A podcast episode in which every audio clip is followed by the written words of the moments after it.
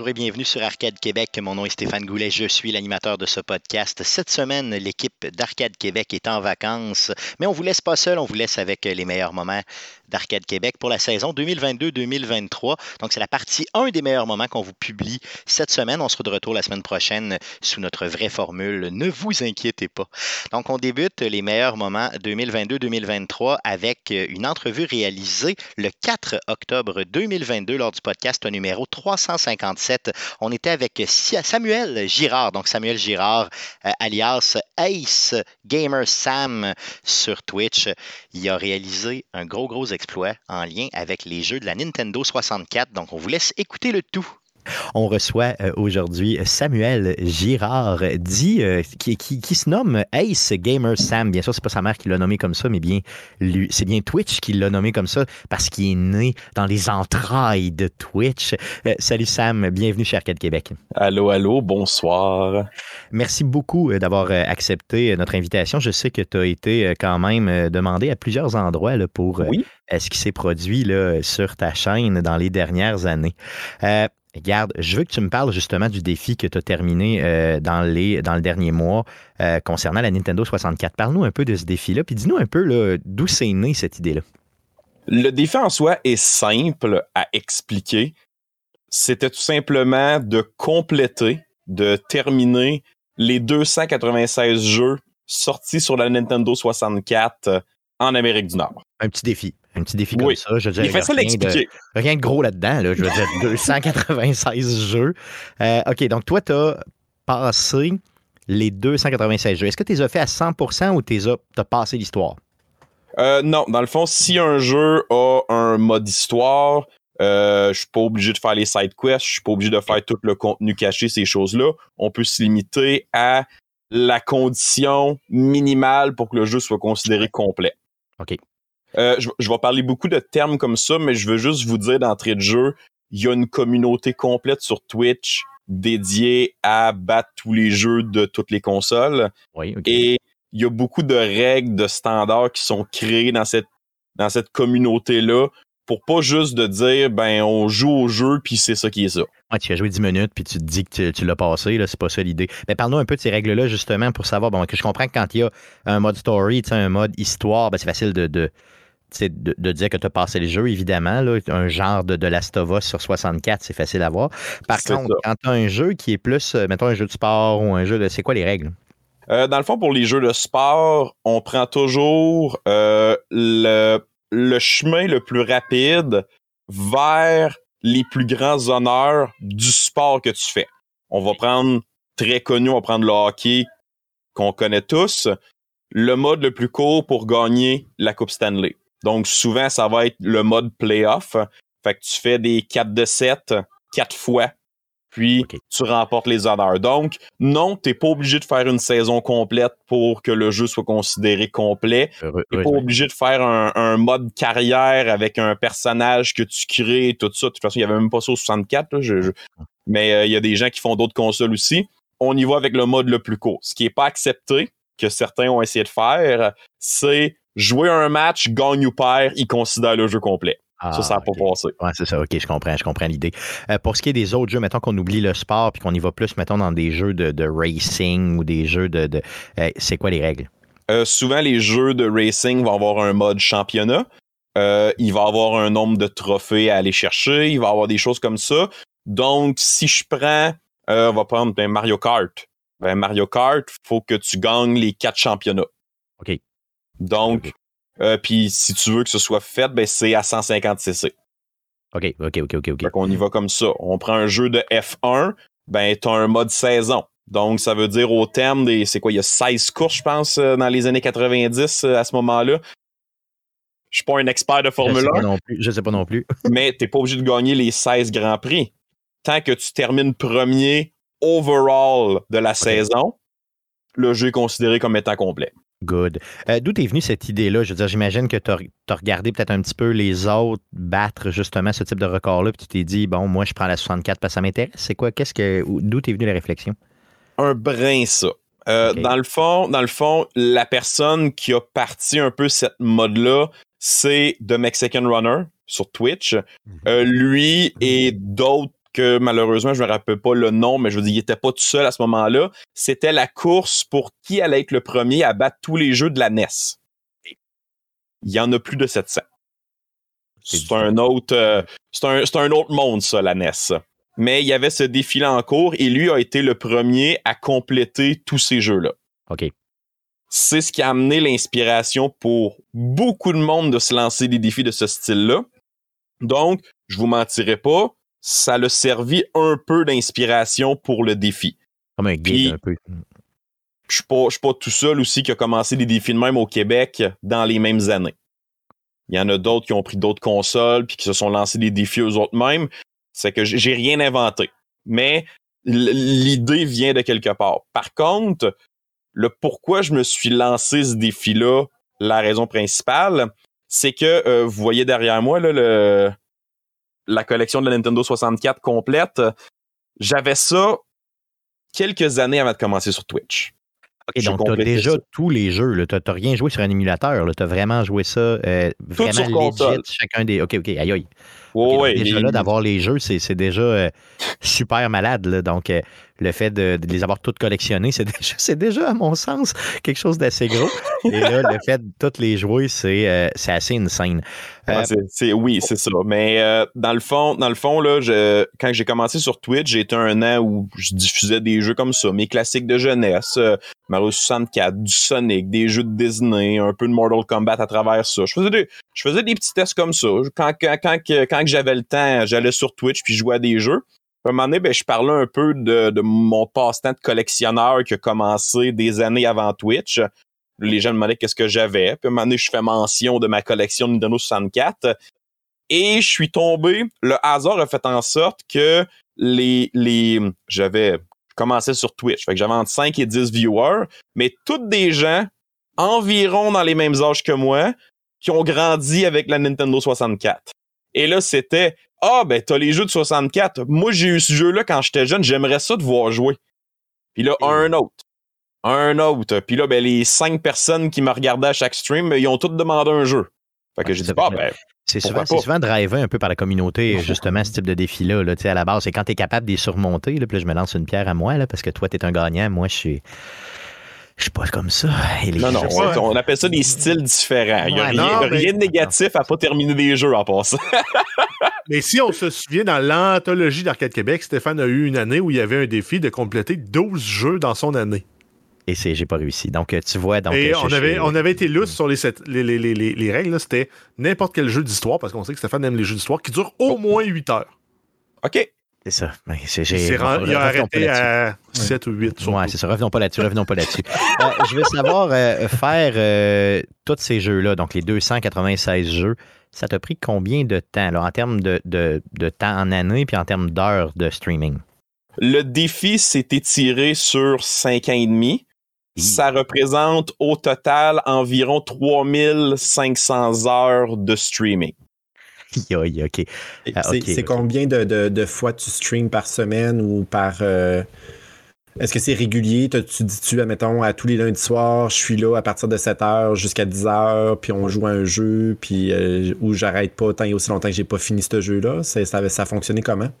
C'est un, un, mélange de tout ça. Là, je vais, je vais encore rajouter une couche si vous trouviez que j'étais un peu fou sur le défi en tant que tel. Avant de faire ce défi-là, j'étais très actif dans la communauté du speedrun. Faire des jeux le plus vite possible. Il y a un élément de, de ça que j'ai amené dans le défi. Je voulais pas juste jouer au jeu et avoir une espèce de répertoire vidéo, je gardais les preuves qui était un peu pile-mile. J'ai décidé que j'étais un peu perfectionniste. Donc, tous les jeux, je les ai en réalité fait deux fois. Une fois pour le découvrir, expérimenter, pratiquer des sections, optimiser un peu la route. Et une fois où j'arrivais en stream, je partais d'une nouvelle save file et le stream s'arrêtait quand le jeu était terminé. Donc, j'avais tous mes jeux tiennent sur un vidéo. Donc, c'est vraiment. Puis tu avais la notion de speedrun là-dedans, justement, dans cette, euh, dans cette vidéo-là que tu publiais. OK, c'est bon. C'est ça. que le chemin est optimisé, je le sais où je m'en vais. Euh, j'essaie de, j'essaie que ça me prenne le moins d'essais possible sur les sections difficiles, mais ça fait en sorte que j'ai un, un nombre de vidéos qui est vraiment son minimum si quelqu'un veut passer le répertoire et voir toutes les preuves. Good. Justement, parlant de preuves, euh, tu sais, bon, euh, je veux dire, c'est un défi que tu t'es lancé, c'est un record, là, clairement. Euh, tu as entamé des démarches au niveau, au niveau du fameux livre, ou en tout cas, on peut plus l'appeler ça le livre des records Guinness, mais les records Guinness en général. T'en es où par rapport à ça? Je veux dire, cette accréditation-là, si on peut l'appeler comme ça? en toute honnêteté, ça va extrêmement mal. OK. dans le fond, dans le fond, puis je veux pas, j'aime pas quand que, euh, je vais dire l'expression brasser de la merde. Oh, oui, euh, je vais le dire comme ça. Sur le site de Guinness, il y a déjà quelqu'un qui est listé pour le record d'avoir complété tous les jeux. OK. Le record en tant que tel est fermé. Ce qui veut dire que quand que tu t'en vas dans la liste pour postuler pour battre un record et que par recherche, je sors ce record-là, ben il y a une case rouge à côté qui dit ne pas postuler. Parce que ça a déjà été fait selon eux, c'est ça? Ben, dans le fond, le record s'appelle le premier à avoir complété tous les jeux de la Nintendo 64. OK. Donc, par défaut, si quelqu'un. Tu peux pas battre ce record-là. Parce que la prochaine personne qui arrive est la deuxième. Qu'est-ce qui, fait que toi, je veux dire, tu le. C'est parce que lui, il l'a mal fait ou qu'est-ce qui est arrivé? Je veux dire, qu'est-ce qui, qu'est-ce qui fait que tu pourrais aller chercher le record? Je suis allé voir les preuves vidéo. Ça y prend des preuves pour que ce record-là puisse être accepté. Fait qu'effectivement, il y a un beau document, lui, ici, avec euh, toutes ces vidéos listées, les preuves pour les 296 jeux. Je commence à fouiller quelques vidéos de même choisies au hasard. Et qu'est-ce que je vois? Ben, c'est exactement ce qu'on a parlé tantôt. Euh, il prend un jeu de sport, il joue un petit peu quelques matchs, après il dit, bon, on l'a assez vu. Passe au jeu suivant. Donc, il n'y a pas eu le, même, euh, il a pas eu la même éthique de travail ou les mêmes efforts que toi, là, finalement. C'est ce que tu veux dénoncer un petit peu là, auprès de. Exact. Puis je veux rien enlever à cette personne-là parce que c'est un accomplissement lui aussi. Oh oui, clairement. Sauf que le nom choisi devrait être il a fait une démonstration des 296 jeux alors que de mon côté, on est plus de j'ai complété les 296 jeux. Fait que j'aime pas la chicane, je veux, je veux rien enlever à ce gars-là qui l'a fait a quelques années, mais d'un point de vue éthique, je me dis ben je, je suis pas d'accord que lui soit listé sous le titre avoir complété les 296 jeux. J'essaie d'ouvrir un dialogue avec Guinness pour qu'on revoie ce record-là. Mais là, depuis que j'ai, ça fait euh, un mois et une semaine, fait que cinq semaines que j'ai que j'ai fait, que j'ai entamé les démarches. Puis à chaque message, ça dit on vous répond dans 14 jours ouvrables. Donc, j'envoie un message, ils me répondent dans 14 jours, non, on rouvre pas ce record-là. J'ai réécrit, ils me répondent 14 jours plus tard, OK, envoie-nous des preuves, on va le faire analyser par quelqu'un. J'attends encore 14 jours. Mais là, c'est ça l'échange. Fait que ça fait cinq semaines que je suis dans des démarches avec Guinness, puis c'est juste j'attends. Mais persévère simplement parce que tu n'enlèves rien à personne. Lui pourrait être la, la personne simplement qui a joué à tous les jeux. Toi, tu seras celui qui l'a complété, donc tu n'enlèves rien. Puis en bout de piste, je veux dire, tu auras ton nom là, euh, gravé à quelque part à tout jamais euh, par rapport à ça. Puis je pense que c'est important de, de, continuer ces démarches-là. D'ailleurs, tiens-nous au courant de ça euh, parce que quand tu, quand tu l'auras et tu vas l'avoir, ben, on pourra justement là, dire qu'on t'a eu au show. Non, mais, on pourra, te féliciter. On pourra te féliciter, Si j'ai été assez patient pour, euh, pour euh, cinq ans et demi à jouer à des jeux de Nintendo 64 dont certains sont extrêmement mauvais, je veux dire, je suis capable peut-être de patienter quelques mois, avoir des échanges avec quelqu'un ou un système ah ben informatique chez Guinness. Là. je veux dire, c'est pas le même niveau de difficulté. je te fais confiance là-dessus. Je sais que tu es persévérant. Toi, tu l'es. Euh, justement, tu viens de parler de jeux mauvais. Euh, j'ai euh, justement la fameuse question pour toi. je vais te poser la question c'est quoi les trois meilleurs jeux OK, que tu as joués? c'est quoi les trois pires jeux que tu as joués? Et après coup, quels sont les trois jeux qui sont peut-être pas. Ils sont méconnus de tous, mais que toi, tu as vraiment, vraiment accroché, puis tu t'es dit, ces jeux-là devraient être joués par les gens. Commençons par euh, les pires, parce que c'est tout le temps plus le fun de parler des pires. Euh, vas-y pour les trois pires. Puis si t'en as cinq, t'en as cinq, là, ça me dérange pas, mais j'en veux un minimum de trois. Tu sais, des, vidanges, des cochonneries qui auraient jamais dû euh, apparaître sur la 64. Étonnamment, puis ça c'est ça c'est ce qui surprend tout le monde. Quand que j'ai terminé mon défi, j'ai promis aux gens de faire, c'est très populaire, les fameuses tier lists j'ai classé les 296 jeux euh, selon mes préférences personnelles. Et euh, je pense que le commentaire que j'ai le plus, c'est Hein, comment ça Superman est pas dans le bas de la liste? OK. OK. Ça a arrêté ma question vraiment- aussi. Je l'aurais c'est vrai, Superman, ouais. comme étant très mauvais. Alors que la réalité, c'est que j'ai listé 30 jeux pires que Superman. Oh, Wow, ça ok. va. OK, ok, Donc, c'est, c'est, il est reconnu comme étant mauvais. Maintenant que je les ai joués les 296, je peux vous confirmer qu'il y a pire et que Superman a un excellent potentiel malgré le fait qu'il est brisé dans plein d'aspects. Donc, je l'ai pas classé dans le bas de la liste. Euh, dans les euh, dans des jeux pour vous en nommer comme ça, euh, Power Rangers Lightspeed Rescue. Euh, pourquoi le jeu, c'est dans les derniers à être sortis sur la console. Les graphiques sont moins bons que Mario 64. La musique est vraiment pas bonne. Et la première fois que j'ai fait le jeu, je l'ai passé en une heure et demie sans même avoir besoin de chercher ou de me forcer. Un des derniers jeux sortis sur la Nintendo 64, des Power Rangers. Donc, c'est vraiment un jeu pour vendre rapidement, Oui. là, parce qu'il y avait une série ou quelque chose qui s'en venait, là, j'imagine. Voilà. Fait que, il est facile. Vous allez pas trouver qui est, qui, qui, qui, qui est, euh, qui est plate ou, que, ou quoi que ce soit, ou qui est, ou qui est, euh, ou qui est glitchy, rien de ça, mais pour le, pour qu'est-ce que je m'attendais d'un des derniers jeux sortis, ça fait aucun sens. Dans le même ordre. Ouais, c'est ça. déception, globale, au fond, suite à l'attente. là. Euh, Batman Beyond, Return of the Joker. T'as les droits de Batman pour faire un jeu de combat. Tu fais un jeu 5 tableaux avec de très mauvaises mécaniques de combat. Et il n'y a, y a rien d'intéressant dans le jeu. Je me dis, Ça, ça, y va. Ça, c'est le classique du.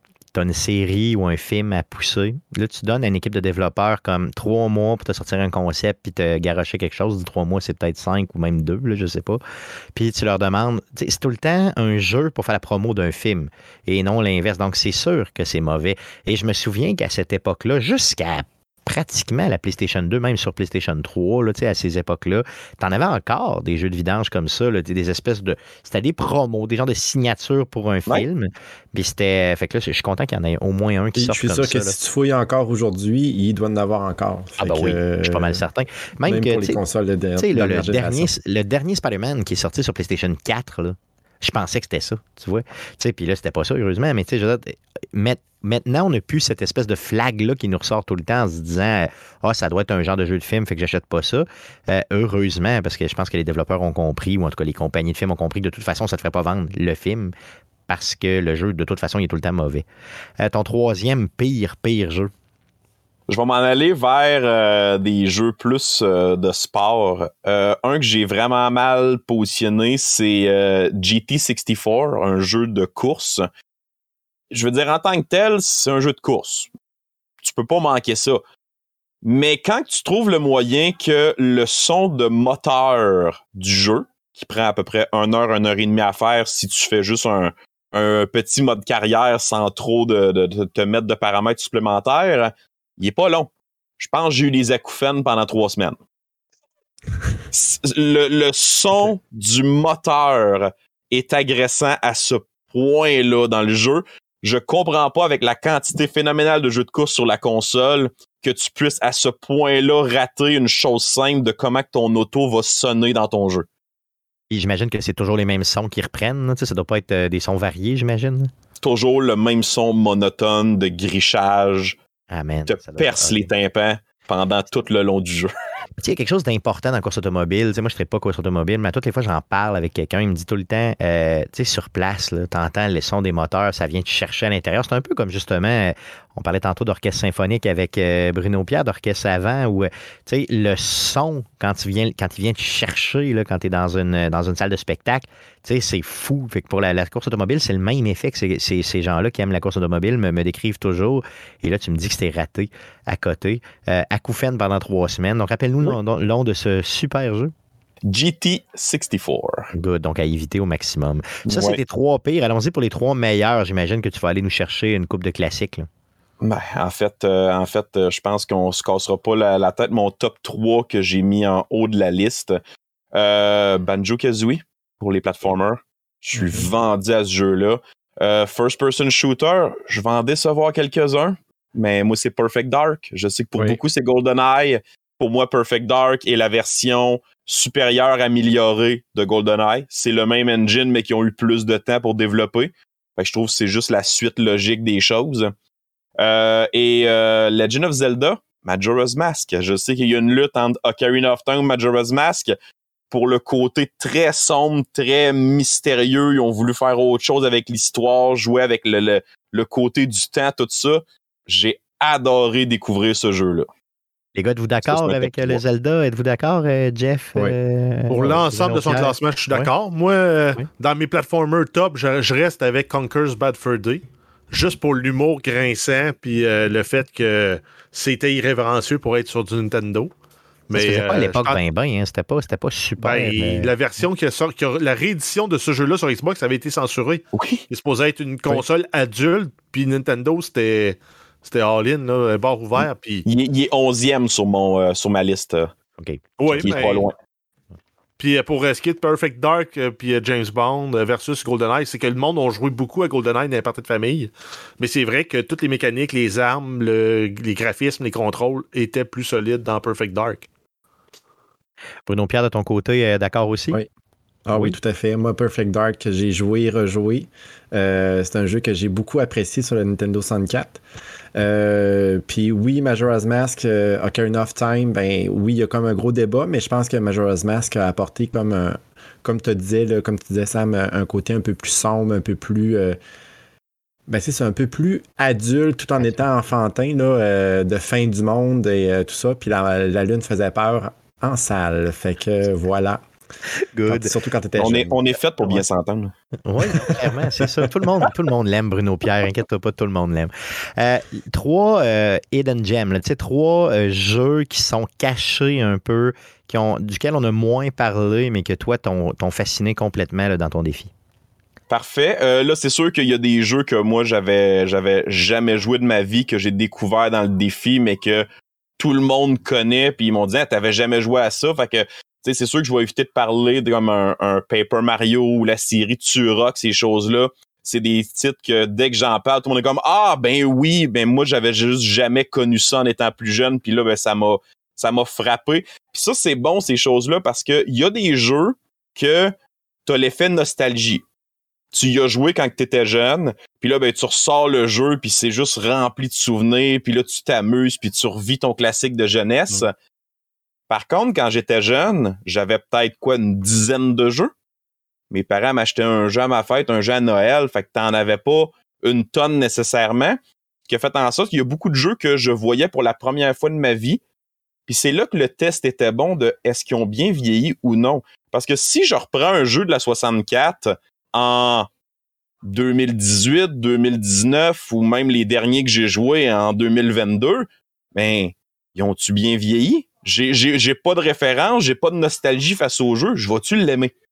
Ça, ça- ça se peut que c'était dans le temps, c'était comme Turok, là, exemple. Moi, pour moi, là, j'essaie de rejouer à ça, puis c'est une véritable vidange. là. Mais à l'époque, je me souviens que j'avais un de mes cousins, je jouais à ça côté, puis c'était donc bien, bien fait, puis tout. Puis, Mm. Fait que si lui, il rejoue, il va triper, moi, j'ai aucun attachement. Puis vois-tu, Turok 1, surtout Turok 2, j'y ai joué pour la première fois de ma vie pendant le défi. Et c'est un jeu que je vais rejouer souvent. Je suis tombé en amour avec le jeu. Bon, tu vois, c'est ça, moi, ça m'a Version 64, là. Oui, oui, oui. Pas le remaster sur PC, là. La version 64. Non, je comprends. Donc, parle-nous de, de- Euh, de ceux là, qui, vraiment qui sont cachés derrière la forêt, là, un peu. là. Le premier que j'ai dans ma liste, que très peu de personnes connaissent, mais que je recommande à tout le monde, Mythical Ninja starring Goemon. Oui.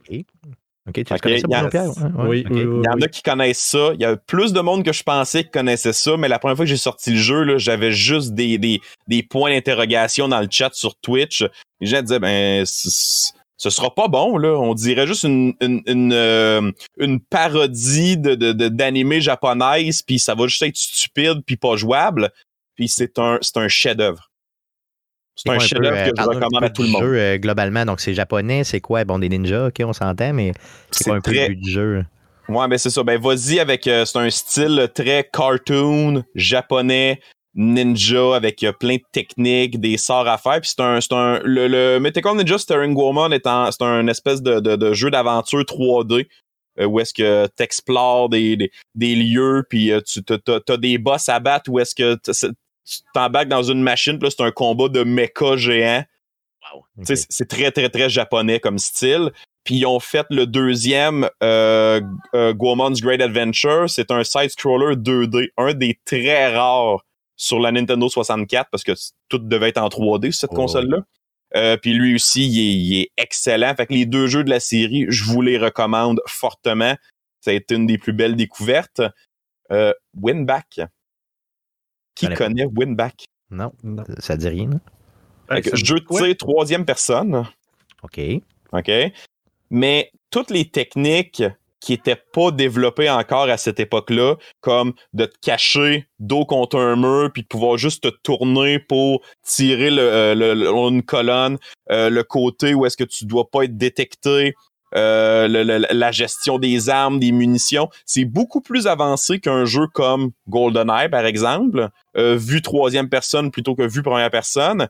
Et les missions sont excellentes.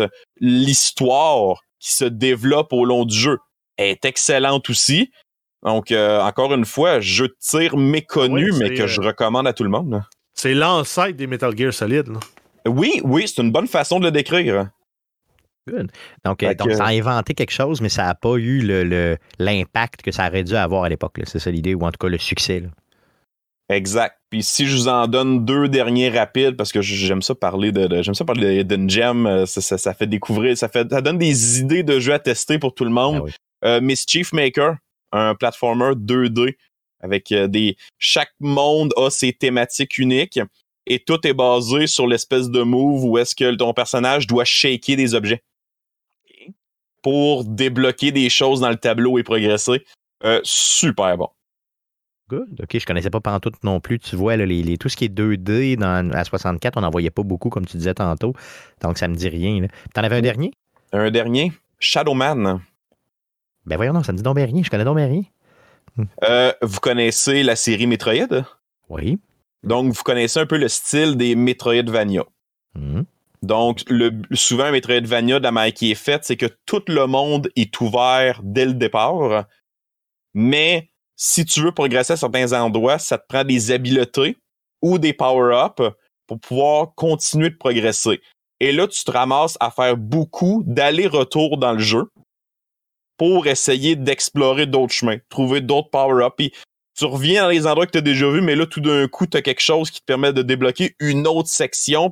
Là, le jeu, ça fait en sorte qu'il faut que tu aies une carte, faut que tu aies tes repères, faut que tu aies une bonne mémoire. Mais Shadowman est comme ça dans un univers 3D. Aïe, aïe, aïe. OK, c'est pété. Là. C'est super bon. C'est très, très sombre comme jeu. C'est, ça part des. euh, tout ce qui est. euh, je veux dire le bon terme, là, mais. euh, le, c'est, les, c'est les esprits, c'est les rituels, tout ça, mais du côté de la Louisiane. Fait que c'est, toutes des thématiques euh, comme ça. T'alternes entre le monde du, peu, là. Ouais, Comment le- Voodoo, c'est ça le mot que je cherchais. Euh, puis là, t'alternes entre le monde des vivants, le monde des morts. Puis euh, c'est- pour vrai, pour vrai là, si vous aimez le style Metroid, puis que vous aimez un jeu où vous allez devoir chercher, chercher, revenir sur vos pas, débloquer d'autres sections de, de- de- d'un niveau que vous pensiez déjà avoir visité, tout ça. Shadowman sur 64, il a été, il a été encore une fois remasterisé si vous voulez le jouer en meilleure qualité, tout ça. Euh, fait que ça, c'en est un autre là, que je, j'en revenais pas de, de- que j'avais manqué ça et que c'était si méconnu. je suis content que tu en aies amené des comme ça que je connais pas pendant tout, puis que je pense que les auditeurs, en tout cas pour la majorité, peut-être connaîtront pas. Donc, euh, à découvrir sur la Nintendo 64. Euh, Sam, euh, si je veux te suivre, parce que vraiment, tu es intéressant, je t'écoute depuis tantôt, puis je t'écouterai encore des heures euh, comme tes auditeurs sur Twitch. euh, comment je peux te suivre, autant sur les réseaux sociaux que sur Twitch? euh, Parle-nous de ça. Ben, en fait, le, nom à chercher, Ace Gamer Sam. Que ce soit que ce soit Facebook, Twitter, Twitch, ces choses-là. J'ai le même nom partout. J'aime beaucoup partager ma passion pour les jeux rétro. Euh, j'aime ça aussi me relever des, me, me lancer des défis, on va le dire, on va le dire comme ça. Donc là, oui, j'ai terminé mon défi de la Nintendo 64, complété les 296 jeux. J'ai pas voulu abandonner le concept des défis qui font aucun sens. Donc maintenant, j'ai commencé un nouveau défi. Je m'en suis lancé un nouveau tout de suite. Et euh, dans le fond, avant d'avoir la, la Nintendo 64, ben j'avais une Sega Genesis avec les jeux de Sonic. Donc, je me suis dit, pourquoi ne pas me lancer le défi ultime de Sonic? OK, Parle-nous de ça. C'est quoi? C'est de passer tous les jeux à 100% Oui, tous les jeux de Sonic de la série principale à 100%. Aussi tous les produits dérivés de Sonic. OK. Et aussi tous les jeux, dès que Sonic ou un personnage de Sonic apparaît sous n'importe quelle forme, je dois inclure ce jeu.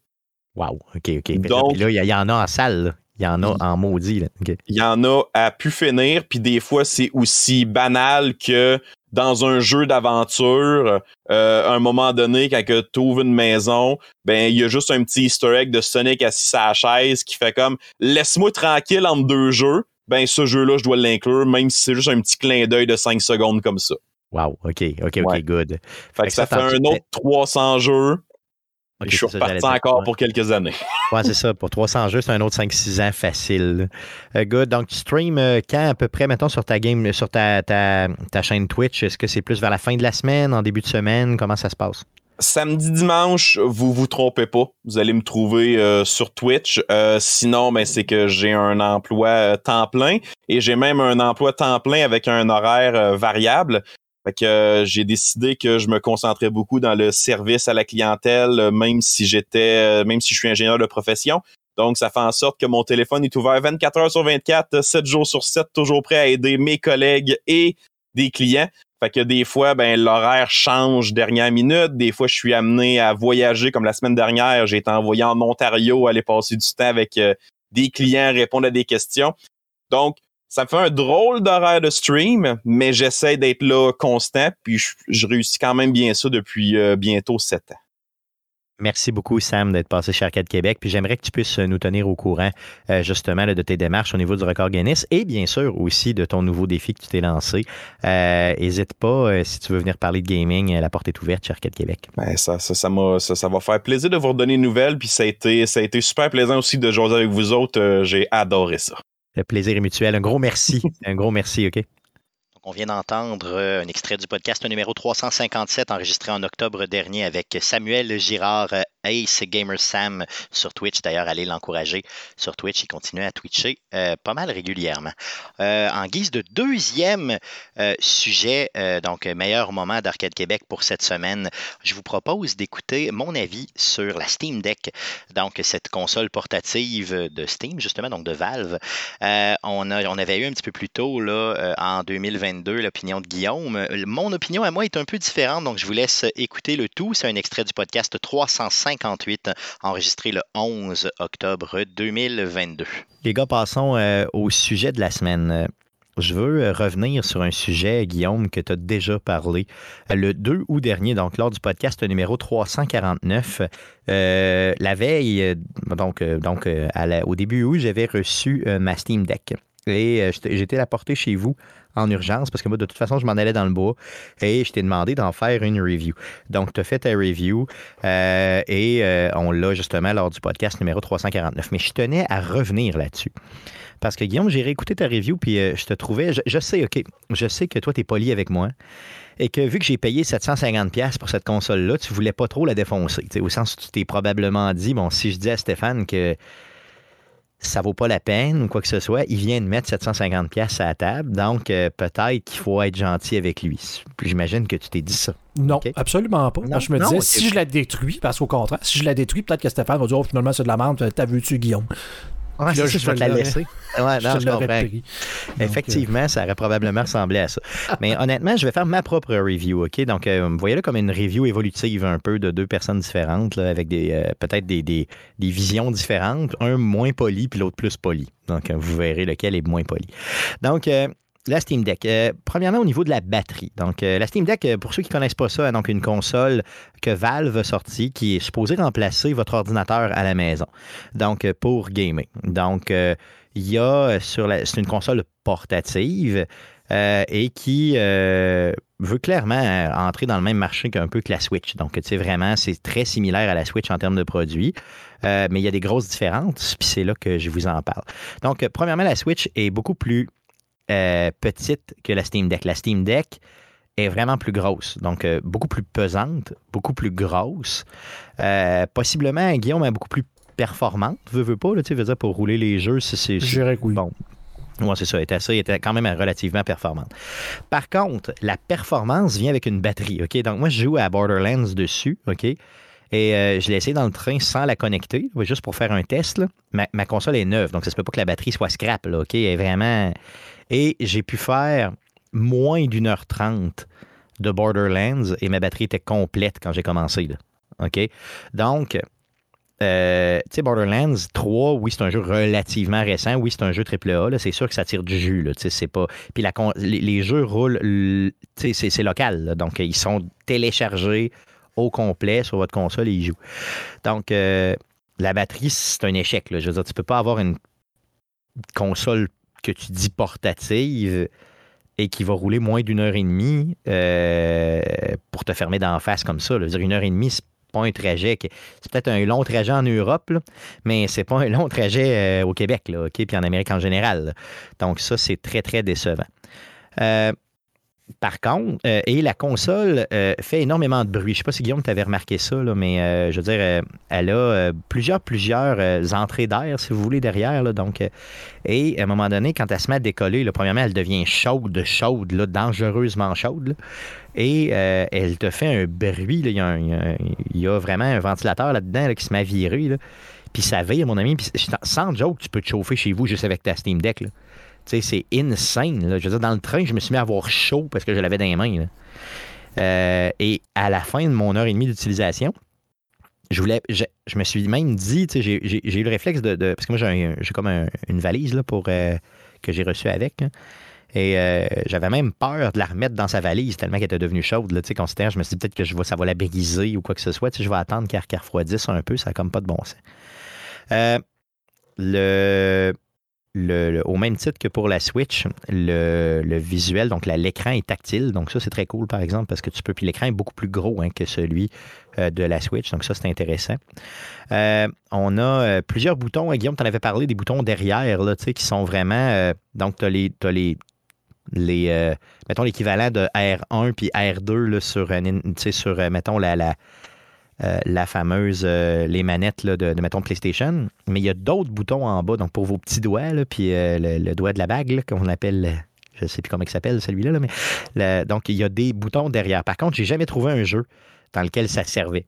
Donc, tu sais, j'ai- je veux dire, c'est super le fun, mais qui ait ces boutons-là, j'aimerais qu'ils puissent servir à quelque chose, mais malheureusement, euh, Ouais, je pense que c'est comme toi, faut qu'il fasse. Là, c'est... J'ai pas vu Ouais. vraiment de jeux qui disent être tu sais, compatible Steam Deck. Vraiment utiliser ces boutons-là ça. par défaut en disant ben là ça, ça va être le genre, je sais pas moi, le, le L3, 4, ou je sais pas comment tu ça, exactement. Ah. sais, vraiment s'en servir de façon indépendante, là, de dire ben là, on- vous avez un bouton de plus, on vous a seté un bouton de plus dans le jeu Bon. par défaut. Ça m'amène justement à mon point. C'est que si vous n'êtes pas un gosseux comme Guillaume ou Jeff, puis vous êtes plus quelqu'un qui, qui- qui aime, mettons, jouer au jeu, puis pas se battre avec la machine pour jouer au jeu, ben peut-être que la Steam Deck, c'est moins pour vous, parce que là, moi, j'ai pas été paramétrer mes boutons, puis commencer à niaiser avec ça. Je C'est comme si, si, j'ai à faire ça, moi, je vais à d'autres choses. sais, moi, faire d'autres choses. Donc, euh, ces boutons-là, en tout cas pour moi, n'ont jamais rien servi. Si vous êtes un gosseux, vous serez peut-être capable dans certains jeux de les paramétrer puis de devenir très performant dans vos jeux, mais pour l'instant, j'ai pas réussi à le faire. Euh, il y a 5000 jeux de compatibles. Ça paraît beaucoup, 5000 jeux de compatibles, mais dans la librairie Steam, il y en a 30 000. Un petit peu moins que 30 000. J'ai lu entre 28 et 30 dernièrement. Donc, tu sais, c'est quand même moins de jeux. Donc, il y a beaucoup de jeux, mettons, sur Steam qui étaient vraiment pas chers, que j'ai voulu acheter, puis qu'on me disait, il y a un indicateur clairement qui te dit, garde, ce jeu-là, il risque de pas fonctionner, ou ce jeu-là, il est pleinement compatible, ou ce jeu-là, il n'est pas compatible, mettons, à tel endroit. Donc, ça, c'est très, très bien fait, par contre, sur Steam. On te le dit clairement quand tu es dans l'interface de la console. On te dit lesquels sont compatibles et lesquels ne le sont pas. Puis on te le dit très clairement et très facilement. Donc, tu sais, si là, si tu achètes de quoi qui n'est pas compatible, ben, c'est ton problème. Là, OK? Donc, ça, c'est vraiment, vraiment bien fait. Euh, pour ce qui est de la Steam Deck, euh, les prix sont assez élevés. Si on le compare avec la Switch, puis je compare toujours avec la Switch parce que je me dis que c'est le même type de produit, OK? La Steam Deck régulière, celle le plus bas, c'est 500 canadiens. Tu as un disque dur mécanique de 64 GB seulement dessus. Moi, j'ai pris la deuxième version qui est à 659 avant taxe pour ceux qui a coûté 750, là, OK? sur lequel il y a un disque dur de 250 gigs, mais SSD. Et d'ailleurs, en passant, ça vaut pas la peine de prendre la troisième option parce que de toute façon, tu peux acheter des cartes euh, SD puis les mettre dedans. Moi, j'en ai acheté une de 250 GB, je l'ai sacré dedans, puis ça, ça, marche parfaitement bien. Donc, et euh, la grosse version est à 512 GB pour 819 avant les taxes, mes amis. Donc là, tu, pètes le 1000$ là-dessus. Là, OK? Euh, toujours avec un disque dur SSD. Si on compare avec les prix de la Switch, OK? Donc la Switch, tu as la Switch Lite à 260 pièces canadiens avant taxe. La Switch régulière est à 380, 360 là, dans ces coins-là.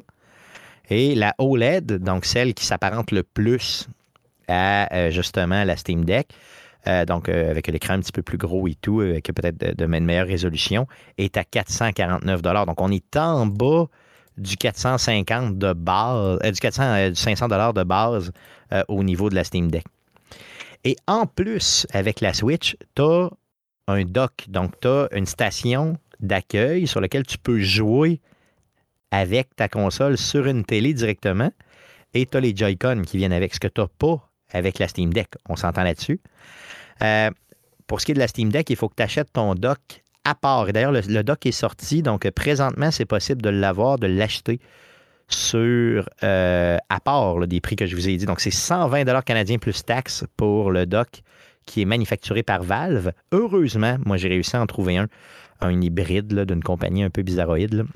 Donc, je l'ai acheté, moi, euh, aujourd'hui même, je l'ai payé quelque chose comme 50 dollars. Euh, mais ça, ça vire entre 40 et 80 dollars canadiens, là, ce que j'ai vu au niveau des hybrides. Euh, puis on promet une même performance que ça. Donc, euh, tu n'as pas de manette détachable, tu peux, jouer, mais pas longtemps à tes jeux. C'est peut-être une bonne alternative si vous n'avez pas d'ordinateur de gaming. Mais Guillaume, aujourd'hui, les gars, ça, coûte combien un ordinateur de gaming, mettons, qui, qui peut être équivalent, mettons, aux performances de, de la Steam Deck. Ça là, dépend t'sais. tout le temps si tu as besoin d'un écran, clavier, souris et tout. Mais si on parle juste, mettons, de la tour, Ouais. euh, peut-être un minimum de 1500. OK. Je sais pas, je suis encore dans un range. Là. Je pense que les cartes euh, vidéo sont en train d'être Ben- un petit peu plus disponibles, un petit peu plus raisonnables. là, mais Si tu, mais en même temps, ça, ça c'est t'es future-proofé à ce prix-là. Si tu veux les specs de la, de la, de la Steam Deck, tu vas être les prix de la Steam Deck. Ah, ouais, oui, c'est ça. Non, ça, c'est sûr. Là, si tu vas encore que- avec euh, une Steam 1080 Deck- euh, Ti, une affaire de même. Là, euh, Exact. C'est ta carte graphique que tu peux économiser parce Ouais, qu'une Steam Deck ne sort pas du Full HD. Fait que tout ce que tu as besoin, c'est quelque chose qui peut jouer un jeu full H- euh, AAA, Full HD à 60 frames secondes. Puis tu es dans un spec même supérieur à la Steam Deck, puis tu vas être dans les prix de la Steam Deck. Et, Tu sais, l'option portatif, je l'enlève complètement parce que moi, je me disais, yes, en plus, c'est portatif, ça va être le fun. Puis quand tu as un jeu AAA, c'est moins d'une heure et demie. hein. Ça a été genre une heure et vingt que ça a pris, là, puis il n'y avait plus de batterie. Fait que, tu sais, là, OK, moi, j'étais dans le train, heureusement, j'ai pu la reconnecter puis jouer, c'était correct. Mais c'était, tu sais, je veux dire, c'est- c'est. Pas tant portatif. C'est portatif, mais semi. Tu sais, la Switch, là, quand je joue avec dans le train, j'ai jamais, jamais réussi à passer à travers ma batterie là, en trois heures de train. Je, j'ai pas souvenir. là. Peut-être, là, mais j'ai vraiment pas souvenir de ça. Là, même en, jouant à des jeux qui demandaient plus.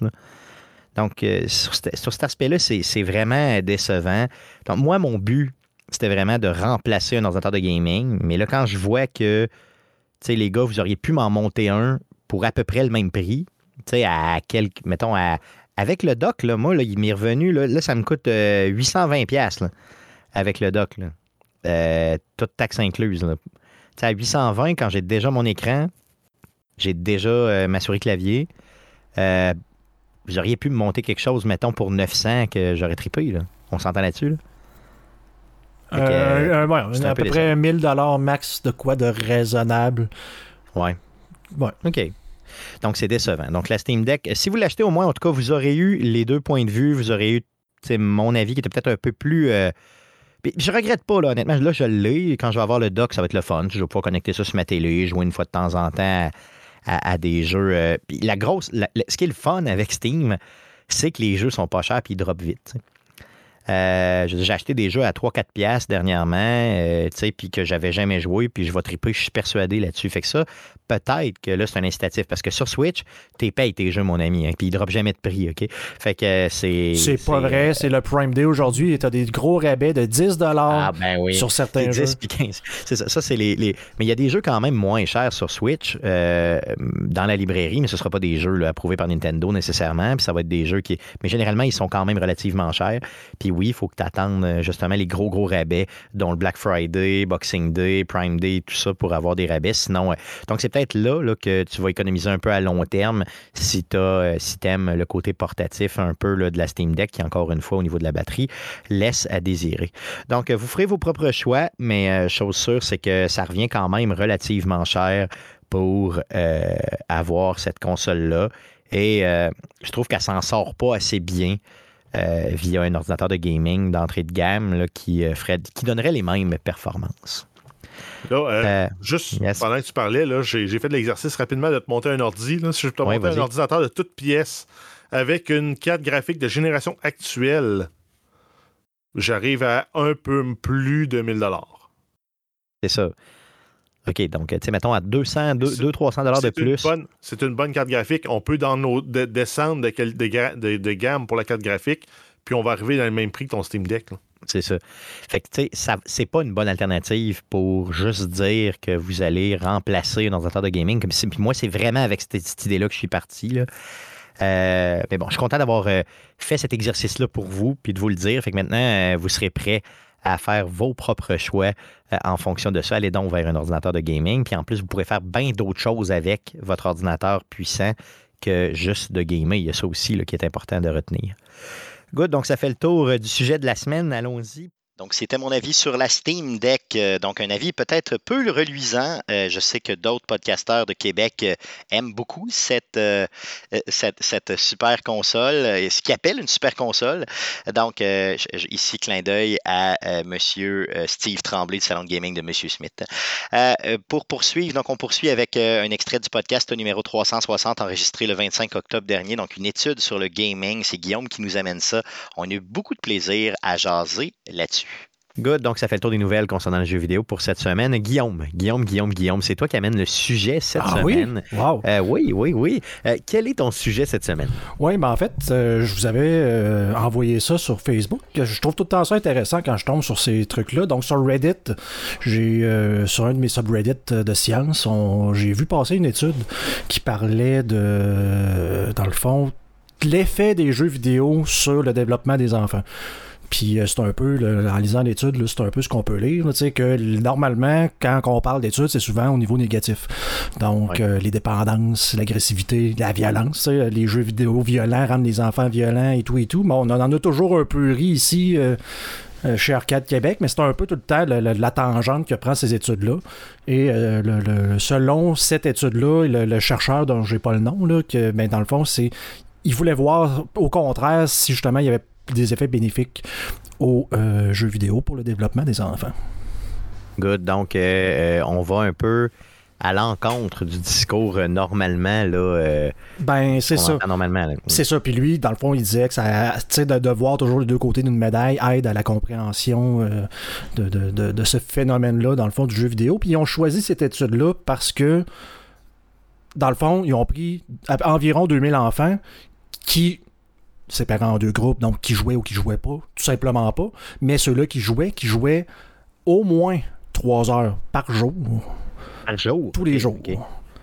Donc, c'est beaucoup. Puis, justement, ils ont décidé de faire cette étude-là parce que ça allait encore plus loin que les recommandations de l'Association des pédiatres américains qui recommandent entre une et deux heures. Donc, ils disaient, on va, y va à trois, qui, est plus que ce qui est recommandé, et voyons les effets sur les enfants, des enfants de 9 à 10 Et ans. ça a été positif. Et ça a été positif. Ça a été euh, positif. Dans le fond, Ok. euh, c'est si justement là, on, on, on- on- regardait les, mettons les tâches qu'il y avait à faire. Là. Donc, on, les enfants, puis là, c'était euh, placé sous scanner, là, dans le fond, l'imagerie mé- médicale. Donc, on, scannait le cerveau pour voir l'effet, euh, dans- dans le fond, cognitif du cerveau. Et dans le fond, il y avait deux tâches. Première tâche, on montrait aux enfants flèche à gauche, flèche à droite ou un signe stop. Et là, l'enfant devait rapidement peser sur le bon bouton ou quand c'est stop, tu ne pas peser. Puis la deuxième, euh, la deuxième tâche était on montrait un visage, on attendait un peu, on en montrait un deuxième, et l'enfant rapidement devait dire s'il s'agissait du même visage. Donc pour venir plus tester le, le- le- la mémoire de ce qu'il appelle la mémoire de travail et la mo- mémoire à court terme. Donc le premier test un peu plus là, c'est la, la réactivité, la, la- la vitesse de décision, de prise de décision. Et euh, on dit que systématiquement les enfants qui ont joué à des jeux vidéo, qui jouent à des jeux vidéo, ont torché, dans le fond, les enfants. Ils ont de meilleurs, beaucoup meilleurs résultats que les enfants qui ne jouent pas aux jeux vidéo. On parle de mémoire, on parle de réflexes là, De qui peuvent réflexes. servir dans la vie de tous les jours. On s'entend là-dessus. Là, on se rappelle que les tests sont simples, OK? Puis on parle d'enfants de 9-10 ans, là, comme tu disais tantôt. là. Exactement. Sais, on parle pas de, de- d'ados de, de, de, 18, de, de, de, de, de- de- de 14, 15, 16 ans. là. Donc, euh, euh, OK, OK. Donc, c'est vraiment les tests qu'ils ont fait. Combien de temps ils ont joué, je veux dire, au, au- au jeu? C'est quoi, c'est un an, deux ans? Ils ont Ça, quand même- ça j'ai pas vu ça dans l'étude. Puis pas vu. Dans le fond, je sais pas si c'est un résumé de l'étude que j'ai vu parce que c'était sur euh, un genre de journal médical. là. Donc, euh, moi, je pense que j'ai plus vu un article qui parlait de la, plus une entrevue avec le chercheur. Faudrait J'imagine que l'étude existe à quelque part puis qu'on peut aller la, la, la- la voir en très très gros détails, ce que je n'ai pas fait parce que j'ai juste pas le temps de faire ça. Mais euh, dans le fond, j'imagine qu'ils ont quand même joué plus que quelques semaines. J'imagine. Ah, c'est des études, de ce que j'en lis, qui sont quand même longues dans le temps parce que le chercheur de l'étude dit que bon tu sais ça, ça prend pas en compte par, euh, certains éléments l'étude mettons ne valide pas la le lien de cause à effet sur le type de jeu vidéo donc est-ce que c'est mieux est-ce que c'est mieux de jouer à un jeu euh, de, de sport ou de jouer à un shooter versus jouer à des jeux de puzzle, mettons? Juste un jeu de puzzle qu'on peut se douter, ça doit être meilleur qu'un shooter. On présume. Donc, Ouais, ils ça. veulent poursuivre l'étude pour y aller avec les mêmes enfants rendus dans l'adolescence. Donc, Ok, de donc, voir... plus large un peu, puis être capable peut-être d'y aller avec des mini-groupes à l'intérieur des groupes. Ben, c'est ça. Fait que Toi, tu joues à ça, toi, tu joues à ça. ok. Exact. Puis ils veulent voir aussi l'impact que, par exemple, le manque, en guillemets, d'activité physique parce que tu joues à des jeux vidéo, c'est quoi les impacts que ça peut avoir sur ta santé en général. Donc, des choses qui sont vraiment spécifiées, ni- qui ne sont pas étudiées là-dedans. Donc, avant que du monde nous appelle ou nous envoie des courriels en disant Ouais, mais moi, mon fils, il mange des burgers, puis il fait de l'embonpoint parce qu'il joue à des jeux vidéo. C'est pas le, le- le- le but de cette étude-là. Regarde, on est, on est tous d'accord que si tu joues 17 heures par jour à des jeux vidéo, tu as un problème. ok? Je veux dire, même 3 heures par jour, ça nous a fait réagir beaucoup. C'est beaucoup, tu sais, là, considérant 3 que- heures par jour pour un enfant. Dire- Ben oui, c'est même beaucoup pour n'importe qui, là, je veux dire, veux, veux pas. là. Par contre, je connais beaucoup de gens qui écoutent TVA 3 heures par jour puis qui considèrent qu'ils n'ont pas de problème, là, mais bon, ça, c'est une autre affaire. mais Ben, tu, tu Mais- ris, mais c'était spécifié par le chercheur que si tu as du temps d'écran à donner à ton enfant, c'est mieux de le faire jouer à un jeu vidéo que qu'il regarde des vidéos sur YouTube. là. Ben, c'est ça, exactement, qu'ils soient passifs à regarder des, des étrons sur TikTok qui font des niaiseries. là. Donc, euh, c'est peut-être ça, là, effectivement. Donc, euh, je m'excuse, désolé. Donc, euh, j'ai, mais quand même, donc, d'autres choses à dire sur cette, cette étude-là? Non, mais c'est ben, ça- ben, ça évolue, là. Mais tu sais, je, je sais pas si, on, si tu veux qu'on en discute, Stéphane, à ce temps que tu as des lunettes qui te rendent c'est ça. intelligent. Là. rendent. Donc, tu as peut-être des choses intelligentes à dire, mais en fait, c'est c'est tout le temps de, de- de- de voir les deux côtés de la médaille. Là, tu sais, c'est- Oh on entend tout le temps, tu sais, ah, la musique heavy metal, hein, c'est de la musique du démon, ça rend les jeunes euh, J'ai méchants. toujours eu, j'ai toujours eu, euh, Guillaume, l'impression que le jeu vidéo, c'était le nouveau démon. Tu il y a tout le temps quelque chose, hein. C'est ça. tu sais, Donc, dans les années 80, tu avais la musique heavy metal qui était donc bien dégueulasse. Après coup, tu as eu les films. En tout cas, moi, j'ai vécu ça de mon vécu. là, je l'ai vu. Donc, les films. Non, mais moi, Les godettes, les godettes. que t'avais chez vous. Comment? Ouais, la cassette du père Régime Ball là, qui disait que. Donc, ça, c'est un, un- un- un prêtre euh, québécois Qui, qui, qui démonisait. démonisait la musique du diable. Tout à fait. là. Il allait des Beatles jusqu'à euh, justement Megadeth, puis euh, en passant par euh, euh, voyons, tu sais, des groupes là, tu sais, qui aujourd'hui on considère quand même relativement soft. là. Mais bon, lui, lui faisait ça. Donc, tu sais, il y avait ça dans les années quoi, 60, 70, 80.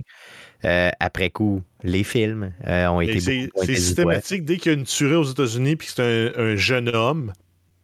S'il jouait, s'il y avait une Xbox dans sa chambre, C'est les jeux vidéo qui ont Ouais, il jouait à Call of Duty le dernier, puis c'est Puis on dit pas que toutes les thématiques de tous les jeux vidéo sont intelligentes et bonnes. là. Tu sais, Il reste que les parents ont quand même euh, un, un- un- un Un devoir. rôle de modérateur. Ah oui, tout à fait. Tu sais, je veux dire, euh, toi, t'en as des enfants à la maison, là. Je veux dire, euh, Jeff, t'en vois évoluer, là, je veux dire, depuis qu'ils sont quand même relativement jeunes. Tu sais, ils joueront pas à euh, un jeu complètement débile dans lequel tu peux décapiter du monde, là, du jour au lendemain. Je veux dire, tu vas les, tu, tu les, tu les supervises, à un certain moment, tu dis non, ça, tu joues pas à ça. Ça, par contre, tu peux y jouer. Euh, Guillaume, toi qui viens d'avoir un enfant, je veux dire, tu, tu, tu, tu vas la regarder évoluer là-dedans, là, donc... euh, Ben, je, vais, je vais espérer qu'elle joue à des jeux comme Terraria ou Minecraft là, qui Ah oui, développent dans le fond, que tu fasses des blocs Lego pour vrai ou que tu fasses des blocs Lego dans un jeu virtuel. avec elle. Moi, si c'est pour l'aider à développer sa, sa, sa compréhension de l'interaction entre les objets, tu sais, peut-être qu'elle va faire du, du redstone, c'est du même que ça s'appelle, là, Jeff. Oui. tu sais, de- L'espèce de programmation de base. Ben, c'est ça. Mais ça, pour ça, là, les Xbox sont merveilleuses pour ça. Tu as le mode copilote qui a été développé pour euh, l'aide euh, pour les personnes qui ont des, mettons, des handicaps euh, physiques, puis que ça te permet de prendre deux manettes puis de les traiter comme une manette dans la Xbox. Donc, tu donnes une manette à ton jeune qui a un peu de difficulté à faire certaines manœuvres. Ben, tu peux prendre le relais, faire ces manœuvres-là. Puis quand c'est le temps de placer ou d'enlever un bloc, ben lui, il peut poser sur ses pitons.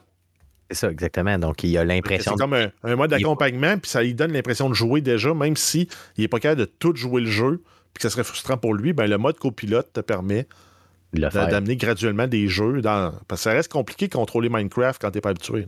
Oh, tout à fait. Je l'ai jamais fait moi-même. Faut qu'imaginer, puis j'ai 40 ans. Good, mais regardez, donc, euh, une étude positive, enfin. Il y en a eu, là, il y en a déjà eu, là, mais Ah ben, il y en a une à tous les trois ans qui est positive. Ouais. c'est ça, exactement. Et donc, euh, donc enlevez-vous ça de la tête que c'est euh, que c'est juste négatif. Je suis persuadé que d'écouter de la TV inactif là, pendant. euh, calculez-le le nombre de temps que vous passez devant la TV, honnêtement. Pour ceux qui ont une propension à, à- à être devant la télé, là, euh, je, me, je, me, je me mets pas là-dedans parce que. pas juste la TV, le cellulaire aussi. Oui, tout à fait. Ça, je me mets là-dedans, par contre, solidement. Donc, mettez-vous, tu sais, regardez un peu vos comportements, tentez de les, de les quantifier, puis vous allez voir que trois heures par jour pour des enfants, oui, c'est énorme. là. Pour moi, c'est peut-être même un peu trop, mais c'est quand même pas exagéré Mais, si vous regardez vos propres, euh, vos propres comportements en tant qu'adulte. mais je pense que ça va de soi que ça vient des parents parce que, tu sais, je me dis, bon, la façon que, que, que je me vois, j'imagine, tu sais, déjà, ma, ma, ma fille, elle vient me voir, tu sais, je suis sur mon téléphone en train de jouer à Slay the Spire. Puis elle vient voir, puis elle veut peser ses cartes. Que là, j'essaie de montrer, tu sais, pèse celle-là, mais tu sais, bon. C'est pas celle-là, c'était pas celle-là, fallait que tu joues. Des affaires de même, donc elle, elle scrape mes games, mais bon, c'est correct, tu sais, elle apprend. Mais je me dis, tu sais, si c'est tout ce que je fais de mes soirées, peut-être qu'elle jouera pas au soccer, là. Exactement, T'sais, ça se peut. Effectivement, ça ça se peut. Fait que, je, je, en, tant que parent, j'essaye de dire, bon, peut-être, il faudrait que je recommence l'entraînement, que je recommence le roller, de quoi. Si je le fais, peut-être que ma fille va dire, ah, j'aimerais ça, tu sais, y aller Ouais, avec modèle. toi, d'être un petit peu plus un modèle, puis d'un un modèle d'équilibre que les deux peuvent se partager dans une vie. Mais tu sais, si je me, je me dis, si moi je suis là dans, le- dans le divan pendant les, les, les 10-15 prochaines années à jouer à Slay the Spire, puis je dis à elle, ah, doit arrêter de jouer, doit aller faire du sport, puis tout, c'est comme, tiens, regarde-toi, papa, t'es pas un modèle, là. Fait que, Moi, je juge autant celui qui passe 17 heures ou 12 heures ou peu importe par jour là, sur euh, son écran que celui qui passe 12 heures à s'entraîner. là. Je veux dire, le mot, c'est équilibre. Gardez ça en tête, simplement. Good. Donc, euh, assez parlé de cette étude. Je- Guillaume, on essaiera de, de- justement de, de- de déposer sur nos réseaux sociaux le résultat de cette étude-là, justement, ce que tu m'avais envoyé, pour que les gens puissent l'apprécier et réagir. Donc, une étude fort intéressante. Merci, Guillaume, de nous avoir amené le tout. Donc, on poursuit les meilleurs moments d'Arcade Québec pour 2022 et 2023. Euh, on poursuit avec euh, un extrait du podcast numéro 366 qui a été enregistré le 6 décembre 2022. On parle de Marvel's Midnight Suns, qui a été euh, le jeu que j'ai le plus apprécié du temps des fêtes 2022. Et vous pourrez le constater avec cet extrait. Les gars, on va passer au sujet de la semaine. On a deux sujets cette semaine, donc rapidement. Le premier sujet de la semaine, j'ai acheté euh, dimanche, euh, pardon, euh, vendredi passé, le 2 décembre dernier, j'ai acheté Marvel Midnight Sun, Midnight Suns, pardon. Le jeu, c'est un jeu que je j'attendais pas tant que ça, mais quand j'ai lu euh, vraiment les critiques par rapport au jeu, euh, c'est vraiment le type de jeu qui m'intéresse. Donc, euh, je vais vous en parler parce que j'y ai, joué peut-être un 20 quelques heures là, en fin de semaine. Euh, donc, jeu développé par Firaxis, Firaxis Games, que vous connaissez probablement pour les jeux de XCOM. Euh, donc, euh, jeu tour par tour. Midnight Sun, c'est aussi un jeu tour par tour, euh, mais dans l'univers de Marvel. Donc, euh, moi, je suis pas un amoureux de Marvel. Euh, je ne pas pantoute sur les, les, les- super-héros. Par contre, je trouvais que ce qu'ils nous proposent ici fit parfaitement avec le tour par tour. Donc, par contre, il faut, il faut connaître un petit peu le jeu pour, parce que les, les méthodes de combat et tout ça, c'est pas ce que vous vous attendez, OK? Euh, dans Midnight Suns, on peut jouer euh, justement euh, l'équipe qui s'appelle les Midnight Suns. On peut jouer les Avengers, les X-Men et les Runaways. Euh, donc, les Midnight Suns, je les connaissais pas. Les Runaways, je les connais pas non plus. Les Avengers, évidemment, puis les X-Men, on les connaît. Donc, on mélange toutes ces. Donc, dans le, tous ces héros-là, euh, on a 13 héros au total qu'on peut jouer. Donc, euh, dont euh, les plus connus, là, Iron Man, Wolverine, Captain America, Spider-Man, Venom est jouable aussi dedans. Doctor Strange est là. Blade, Ghost Rider. Donc, tu sais, il y a du stock. Deadpool est là aussi. Hulk est là. Et dans le jeu, on joue un super-héros qui s'appelle Hunter. Je ne sais pas s'il est connu. Je ne sais pas si vous le connaissez, les gars. Hunter, ça vous dit rien, non? Non? Non. Je pense pas que c'est un personnage qui est connu dans l'univers de Marvel. Je pense que c'est un personnage inventé pour le jeu, mais en tout cas, je ne veux pas trop m'avancer parce que je vais manger des, des- une volée. Là. On dirait qu'il y a des geeks euh, complètement débiles de Marvel qui vont peut-être me détester. là. Euh, Hunter, c'est un personnage que tu crées toi-même. Donc, tu vas euh, lui créer son apparence. Mais par contre, tous ses, combats, là, euh, genres de, skills vont être déjà faits dans le jeu, mais au moins physiquement, tu peux y donner l'apparence que tu veux. Donc en jeu, là, c'est pas un trop gros spoiler, là, mais il ressuscite au début du jeu. Et là, euh, il va justement aller faire des combats contre les différents vilains. Justement, les vilains dans l'histoire, ben, c'est Hydra hein, qui est là, avec euh, l'élite, la mère des démons. Et un docteur que je connaissais pas qui s'appelle le docteur euh, Faustrus, Faustrus, qui est euh, dans le fond très proche de Hydra. Donc des personnages euh, qui, je m'en fous un peu, mais les vilains, tu sais, sont cool, là, sont le fun à, battre, mais il y a pas, tu sais, c'est pas des héros très très mémorables. C'est pas des, mettons, des super vilains super mémorables. Là où le jeu est le fun, c'est vraiment par rapport au tour par tour, OK? Donc, euh, jeu tour par tour, le système de combat, c'est que tu as trois héros en même temps dans une map qui est toujours petite, OK?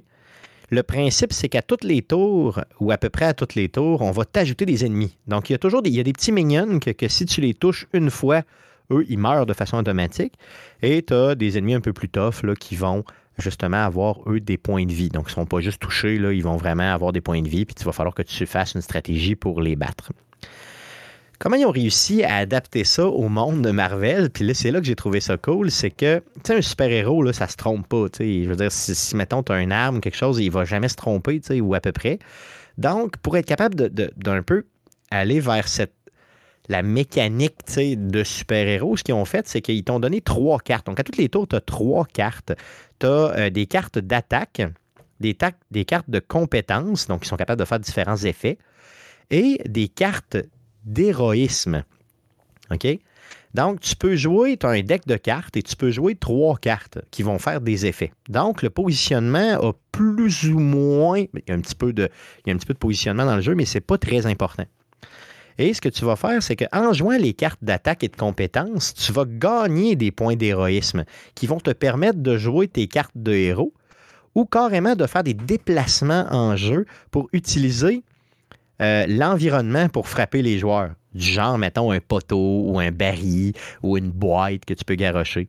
Euh, et ça fait, différents effets justement sur les personnages. Donc, c'est pas, mettons, à la XCOM où tu vas te cacher derrière un mur, puis là, quelqu'un te tire, puis là, après ça, tu te mets en Overwatch pour le tirer un autre. C'est vraiment très, très différent. Le visuel est très cool, malgré que c'est pas, ça n'a pas l'air d'un jeu, là, euh, c'est un jeu AAA, là, mais je veux dire, c'est pas, le visuel est beau en combat, mais, euh, j'ai déjà vu des jeux beaucoup mieux faits que ça. Euh, il y a euh, entre les missions, OK? C'est vraiment fait à la Mass Effect, OK? Donc, tu as une place, une genre de base, qui c'est un abbaye, là, OK? Et euh, qui est un peu à l'extérieur du temps, là, avec Doctor Strange, tu es comme dans une autre dimension. Et tu fais des activités. Tu, peux aller chiller avec des héros. Fait que là, tu apprends à connaître, mettons, Spider-Man, euh, Doctor Strange, euh, Captain Marvel. Tu peux aller chiller avec eux autres, aller pêcher, euh, parler avec eux autres, t'entraîner, customiser ton euh, et là, tu peux aller chercher des missions à travers ça. Tu peux faire tes upgrades à travers ça aussi. Donc, c'est très, très similaire à Mass Effect avec le vaisseau. Donc, tu peux vraiment créer des liens avec les personnages et ces liens-là vont t'aider quand justement quand tu tombes en combat. Tu as beaucoup, beaucoup de missions secondaires qui sont super cool. Euh, puis tu as des missions, bien sûr, d'histoire qui te font avancer. Moi, je suis chieux un peu. J'ai fait beaucoup, beaucoup, beaucoup trop de missions secondaires avec mes héros. Donc, je suis rendu comme vraiment fort. Fait que le jeu est comme facile pour l'instant. Mais au début, j'en ai arraché solidement. Parce que tout le système de cartes mélangé au point d'héroïsme et tout ça, là, euh, c'est c'est pas évident à comprendre au début. Donc, ça, c'est vraiment, vraiment la grosse faiblesse du jeu. Puis, comme on en parlait tantôt avec, avec, avec, avec Code, avec euh, Call of Duty, j'ai pas tendance trop trop à lire, moi, dans les, euh, dans, dans- les tutos. là. Donc, euh, euh, il a fallu que j'aille voir sur Internet après, là, à un moment donné. là. Puis c'est c'est une des grosses critiques que tout le monde ou à peu près a du jeu, c'est que c'est pas évident en termes de, Ils ont inventé un système complet de combat et il est pas très intuitif au début. Donc, tu sais, attendez-vous à avoir, si vous achetez ce jeu-là, à avoir une coupe de séquences de combat avant de vraiment bien comprendre. Et si vous changez de héros souvent, parce que vous partez toujours à trois héros pour une mission, des fois, il y en a un qui vous est imposé. Vous n'êtes pas obligé d'ailleurs de prendre Hunter tout le temps. donc, vous pouvez y aller avec trois héros que vous connaissez, là, OK? Euh, dans la majorité des missions. Ben, des fois, les skills de ces héros-là, si tu connais pas le héros et tu n'as pas joué avec beaucoup, tu ne le maîtrises pas, euh, ça peut être difficile de comprendre quel est l'effet réel d'une carte, mettons, ou d'un, d'un- ou d'un mouvement de ce héros-là si tu le connais pas bien. Donc, ça peut être une force du jeu pour la rejouabilité, comme ça peut être une faiblesse parce que c'est pas très, très, mettons, euh, friendly. c'est pas très facile à comprendre. Euh, la durée de vie du jeu est estimée entre 35 et 60 heures de jeu. Donc, si tu tapes l'histoire de base, c'est un 30-35 que tu vas faire euh, si tu meurs pas trop souvent. Par contre, euh, si tu veux vraiment faire des- de l'exploration, des missions plus secondaires, te promener dans l'abbaye, upgrader le tout, euh, là, tu peux monter facilement à 50. J'ai même vu des gens qui ont topé le 100 heures là, en jeu. Donc, c'est très cool. Euh, et tu un lore de Marvel là-dedans que moi, moi je m'en fous un peu, mais honnêtement, pour les gens qui aiment Marvel, vous allez triper solide, je crois. Le jeu est disponible à peu près partout, donc euh, sur toutes les consoles, incluant la Nintendo Switch et sur PC. Euh, il est full price euh, pour l'instant. Mais si vous aimez le tour par tour, pour le vrai, j'ai trouvé que au début, le système de cartes, j'étais vraiment, vraiment pas sûr. Puis maintenant, euh, depuis que je le. Je dirais pas que je le maîtrise, mais disons que je le comprends mieux. Après 20 heures de jeu, euh, j'ai, euh, j'ai, vraiment du fun pour le vrai. Puis j'ai le goût de retourner dans ce jeu-là. Les missions peuvent être dures, les missions peuvent être vraiment punitives. Euh, et tu as toutes sortes de types de missions. Là, donc, vraiment, tu as des missions où il faut que tu tues tous les personnages. Tu as des missions où il faut que tu ailles, mettons, t'arrêtes un personnage de progresser. Tu as d'autres missions où, mettons, il faut que tu empêches un hélicoptère de décoller. Il y a des missions juste d'aller chercher des ressources euh, en battant des, des, des, des, euh, petits personnages là, euh, méchants. Il y a vraiment un peu de tout et il y a beaucoup, beaucoup, beaucoup, beaucoup, beaucoup, beaucoup de lore et il y a surtout beaucoup de discussions entre les personnages. Donc, tu peux vraiment t'arrêter à ça comme tu peux carrément clencher l'histoire. Donc, euh, jeu tour par tour que j'ai, euh, que, que, que je suis en train de faire, puis que j'aime beaucoup, beaucoup, malgré le fait que c'est Marvel, puis que je suis loin d'être vendu euh, Marvel. Euh, les gars, avez-vous joué, vous autres, un peu à XCOM, puis tout ça, les, les tours par tour, ça vous intéresse un peu, ou bien il y a juste moi qui joue à ça ici? J'ai joué quand ils sont sortis, là, mais Ouais. j'ai pas joué. Non, pas plus que ça ça. fait un bout, là. Non, Guillaume, je t'ai jamais entendu parler jouer à un tour par tour. Euh, non, ben, ben, écoute, je joue à Mario Rabbids, là, donc... euh, que celui-là, ben oui. Mais tu sais, euh, ce qui est des XCOM, j'ai jamais vraiment trippé, mais j'avais joué, euh, écoute, à l'époque, c'était quoi? C'était Syndicate, t'avais Oui. Fallout, les premiers Fallout, Oui, c'était les du tour par tour, donc euh, j'ai j'ai toujours apprécié, j'avais jamais vraiment aimé XCOM, mais le tour par tour, moi j'aime ça, là, de base, tu sais, Ouais. quand tu as le goût justement de relaxer un peu, puis euh, pas juste jouer à Call of Duty, puis d'avoir des choses dans ta face, tu sais, tout le temps à réfléchir, tu sais, de juste faire comme, Ouais. ok, tu sais, je peux, je peux relaxer, penser à mon affaire, même si c'est dur, je peux quand même, genre, aller euh, répondre aux livreurs parce que genre il y a ça, il y a ça à cogner. ça, Je suis pas obligé de Oui. faire comme Ah non, ma game. Ça, je fais quoi? Celui-là, puis ce que j'ai aimé de celui-là, c'est que t'as, euh, les missions sont quand même relativement courtes, puis la, la, la, la map est tout petite. À toutes les fois, c'est tout petit. Parce que c'est moins ton positionnement qui est important, mais plus comment tu vas utiliser les synergies de cartes versus euh, l'environnement, versus euh, tu sais, un peu les, les- comment tu vas développer un peu ton combat. Donc, c'est euh, c'est vraiment un jeu de cartes à la base, tour par tour Ouais, après coup. C'est cool ça, pour on, ça. on montre des images, mais pour le monde qui ne comprenne pas, c'est- tour par tour. c'est- Si tu achètes ça en disant je vais jouer à un jeu de Marvel avec des super-héros, puis ça va avoir l'air héroïque, ça n'a pas l'air héroïque du tout. Euh, Iron Man a les deux pieds à terre, puis euh, Non, non, c'est ça. une fois de temps en temps, quand tu joues la carte, il, il- il lève dans les Il airs, il tire des affaires, ouais. mais il retombe. tu sais, C'est pas. Oh, oui, puis il du arrête de bouger. tu sais, c'est ça. Ah oui, c'est vraiment du tour par tour. Puis, ce qui est, ce qui est... Mais par contre, oui, tu as un sentiment d'héroïsme extrême quand tu réussis à faire une super synergie puis combiner, mettons, des cartes ou combiner des affaires. Tu as plein de points d'héroïsme, puis là, tu réussis à prendre une super carte, mettons, là, qui pète la baraque. Euh, mettons, exemple, avec Ghost Rider, il y a un de mes, euh, mes, des affaires que j'utilise le plus en termes de cartes d'héroïsme. C'est vraiment de prendre. Il devient comme surpuissant, il prend une voiture, il embarque dessus avec ses chaînes, tout est en feu, puis là, il rentre dans, dans le méchant, tu sais, puis là, si t'en as plusieurs de fils, il peut toutes les frapper, puis il leur fait genre, mettons, 200 points de dégâts chacun, ce qui est complètement extrême dans le jeu. Fait tu sais, c'est- super malade, là, tu sais, t'as vraiment un sentiment d'avoir accompli quelque chose parce que t'as réussi à, à gagner ça, là, tu sais. Tu sais, je dis ça de même, mais je le regarde, puis ça, ça m'intéresse. là. Tu sais, Je vais probablement l'aller, pas à 80, là, mais tu sais, un jour qui va tomber à un genre de 20, euh, 20 25 et ou sur la Game Pass, c'est sûr que. Oh oui, c'est le genre de jeu qui va dropper vite. là. C'est juste que j'ai pas été patient. là. Mais euh, ça, va, ça va dropper vite. Hey, moi, je l'ai payé, euh, c'est c'est pas loin de 110$ piastres maintenant, un jeu euh, full price, là, avec les taxes et tout. Là, sur, sur PlayStation 5, c'est 90$ plus taxes. là. Donc, euh, c'est cher. Mais oui, euh, tu sais, en- sans joke, Guillaume, euh, pff, en, bas de, en bas de 40$, piastres, tu ramasses ça, tu as du fun à côté. là. Vraiment, vraiment beaucoup. là. Euh, c'est super. Donc, j'ai bien hâte que vous Surtout puissiez l'essayer. 35-60 heures, c'est quand même raisonnable, plus que raisonnable Ben oui. là, pour un, un oui, jeu. ben oui. Non, clairement. Puis tu te le dis, c'est le fun. Puis là, j'ai plein de héros que je vous ai lus tantôt, puis que j'ai même pas encore découvert. exemple, mettons, bon, moi j'ai Ghost Rider, j'ai Blade, j'ai Capitaine Marvel, euh, mais je savais même pas que tu pouvais jouer euh, Deadpool, Hulk, euh, Scarlet Witch, je l'ai vu, mais je l'ai pas. Capitaine America, je l'ai pas non plus. Iron Man, je l'ai. Spider-Man, je viens de l'avoir. Tu fait y a beaucoup, beaucoup de personnages que tu vas pouvoir jouer. Euh, que c'est cool. Franchement, c'est le fun. C'est super le fun. Puis mon Hunter, je l'ai fait. Il est laid, man. Il est incroyable comment il est laid. C'est insane. Je vais essayer de vous prendre une photo puis vous la mettre sur euh, la page Facebook d'Arcade Québec cette semaine, juste pour que vous puissiez apprécier cette laideur. C'est incroyable. Good. Donc, une petite découverte. euh, un super jeu AAA que j'ai adoré, malgré le fait que j'aime pas Marvel. Je me répète. Marvel's Midnight Suns. Euh, vous allez en entendre parler dans les prochaines semaines. J'en suis. euh, je vous le garantis, je vous le garantis, je vous le garantis. Donc, c'était euh, mon opinion sur Marvel's Midnight Suns. Euh, sachez que depuis l'enregistrement en décembre dernier, euh, le studio Firaxis Games a annulé la version Switch. Donc, attendez pas la version Switch de ce jeu-là. Elle ne sortira jamais. Donc, c'est ce qui met fin à l'émission de cette semaine. Revenez-nous la semaine prochaine. On continue notre podcast de façon régulière.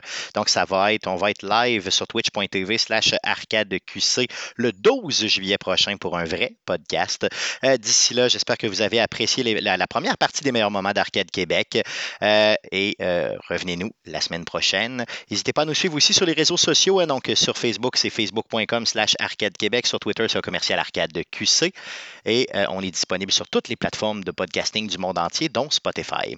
Merci beaucoup. À la semaine prochaine. Salut.